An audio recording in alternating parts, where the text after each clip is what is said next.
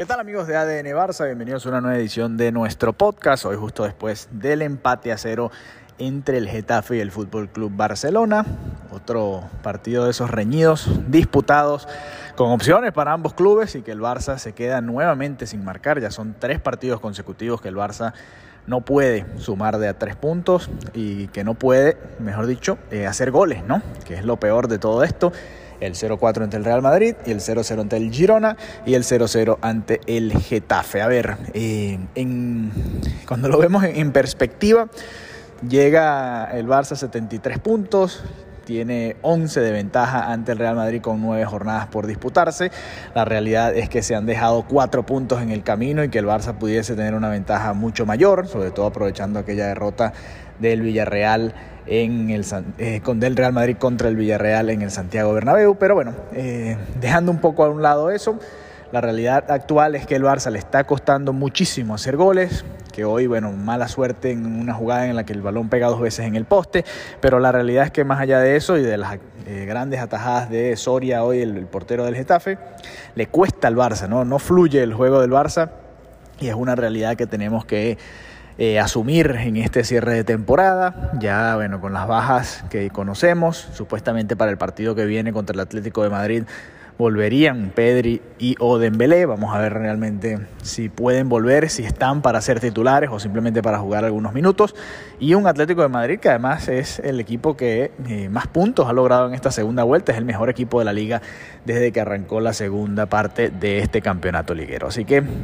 Preocupante, por supuesto, se tiene una ventaja importante en la liga, pero igual eh, el Barça no ha podido terminar de, despegar y, entrar en esa recta final, como comentábamos junto a Mariana Guzmán, de la mejor manera. ¿no? Hoy el Barça, o, Xavi mejor dicho, intentó hacer algo distinto con Alba como lateral izquierdo y Valdé como extremo por izquierda. La realidad es que creo que no funcionó para mí. No tuvo el efecto que esperaba Xavi, no se generó tanto juego por esa banda como esperábamos. Creo que Alba puede ser un poquito más eh, útil como entró en, el otro partido, ¿no? en el partido anterior ante el Girona, que entró como recambio y que entró a jugar un poquito más adelante, ¿no? cuando juega desde atrás, por supuesto, contra estos equipos y en estos campos tan complicados, tan trabados, además con el césped alto, eh, que el juego se ralentiza un poco más, es un poquito más complicado para Jordi Alba y para todos en general, porque el Barça estuvo muy fallón. Y fíjense que, volvemos a, ver las estadísticas y volvemos a revisar y, ojo que el Getafe tuvo oportunidades claras, recuerdo un cabezazo que pasó muy cerca, Borja Mayoral tuvo una muy clara con el partido 0-0 ya hacia los minutos finales.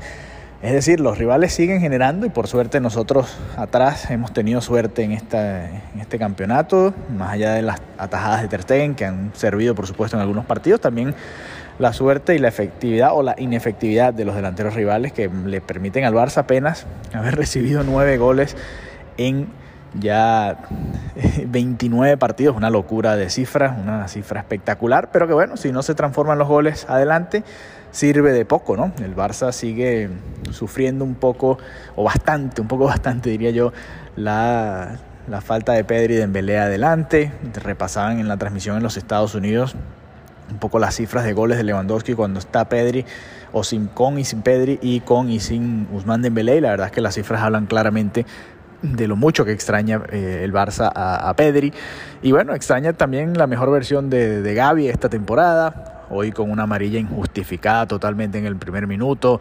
impresentable lo del árbitro principal, que bueno, ha sucumbido un poco a, a, la presión mediática que ha venido desde Madrid con respecto a la figura de Gaby. El la mejor versión de Ansu Fati y Ferran Torres que entraron de recambio, no, no se generó tanto tampoco desde la entrada de los sustitutos, volvió a tardar Xavi en mi opinión en, darle un, un giro al partido desde los cambios, volvió a salir Rafinha sustituido y volvió a molestarse y volvió a hacer un show al salir y, bueno, un desplante a Xavi, al entrenador y a sus compañeros también. Vimos algunos minutos de Pablo Torre, pero muy poquito, ¿no? Eh, se le exige demostrar en muy poquitos minutos. De hecho, el tiro libre con el que se termina el partido lo termina ejecutando él y fue una mala ejecución. Eh, el Barça sigue con la sequía en tiros libres. Hay muchas cosas que están sucediendo alrededor de este equipo, que bueno, está ya llegando al final de la temporada con lo que puede y con lo que tiene. Así que bueno, eh, nada, un empate que sabe a poco, por supuesto, otro 0 a 0 además, y ahora pensar en el Atlético de Madrid que eh, tiene una situación idónea en esta segunda vuelta, ha venido muy bien, está de hecho muy cerca del Real Madrid en la lucha por ese segundo puesto en la liga y ahora el Barça prácticamente con una final en el Camp Nou, porque este es uno de los rivales más complicados. Cuando repasábamos el calendario restante que le queda al Barça, decíamos, bueno, eh, rivales complicados, el Betis, la Real Sociedad, el Atlético de Madrid, por mencionar algunos, y fíjense que los puntos se han quedado fuera y este es el primer eh, partido, ¿no? O lo son los dos partidos, el Girona y el, y el del Getafe, dos partidos que no son contra rivales que nosotros en el papel pensábamos que pudiesen ser tan complicados. Así que bueno, vamos a, repasar un poco lo que queda en el resto del calendario, en el próximo episodio junto a Mariana Guzmán y hablar un poquito de esta sequía, ¿no? Además, en la segunda parte de este episodio, hablar un poco de Sergio Roberto, su lesión, otra baja para el Barça y qué puede hacer distinto. Llegó la hora de eh, Pablo Torres ser titular en algún partido, vamos a hablarlo a continuación. Regresamos amigos de ADN Barça, la segunda parte de este episodio, comentario post partido, luego del 0-0 del Barça contra el Getafe. Gaby ha sido clave en el medio campo del Barça, Busquets ha sido clave en el medio campo del Barça y después ha habido una rotación, ¿no? Obviamente las lesiones han obligado a Xavi a contar muchísimo con Kessie, hoy volvió a ser titular, hoy volvió a ser titular por ejemplo Sergi Roberto y aquí es donde viene la duda, ¿no? Sergi Roberto salió lesionado y todavía no tenemos detalles, pero pareciera que es una lesión que le va a mantener fuera el resto de la temporada. Malas noticias, por supuesto, para el Fútbol Club Barcelona. No porque Sergio Roberto sea una de las estrellas del equipo, ni mucho menos, pero la verdad es que al Barça se le han ido cayendo los mediocampistas, ¿no? Y, y, esperamos tener de vuelta pronto a Frenkie de Jong.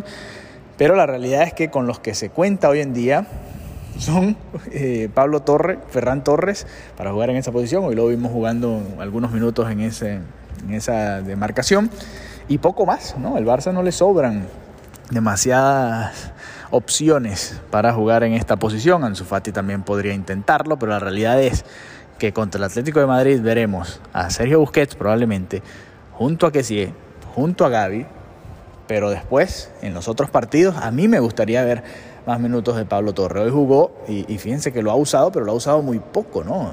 Y, se habla de una cláusula de que si juega 30 minutos o más cuenta como un partido. Pues bueno, que juegue 25 minutos y no nada más 5 minutos, creo que puede ser de ayuda, ¿no? Eh, veremos qué sucede. El Atlético de Madrid es un equipo que viene jugando muy bien.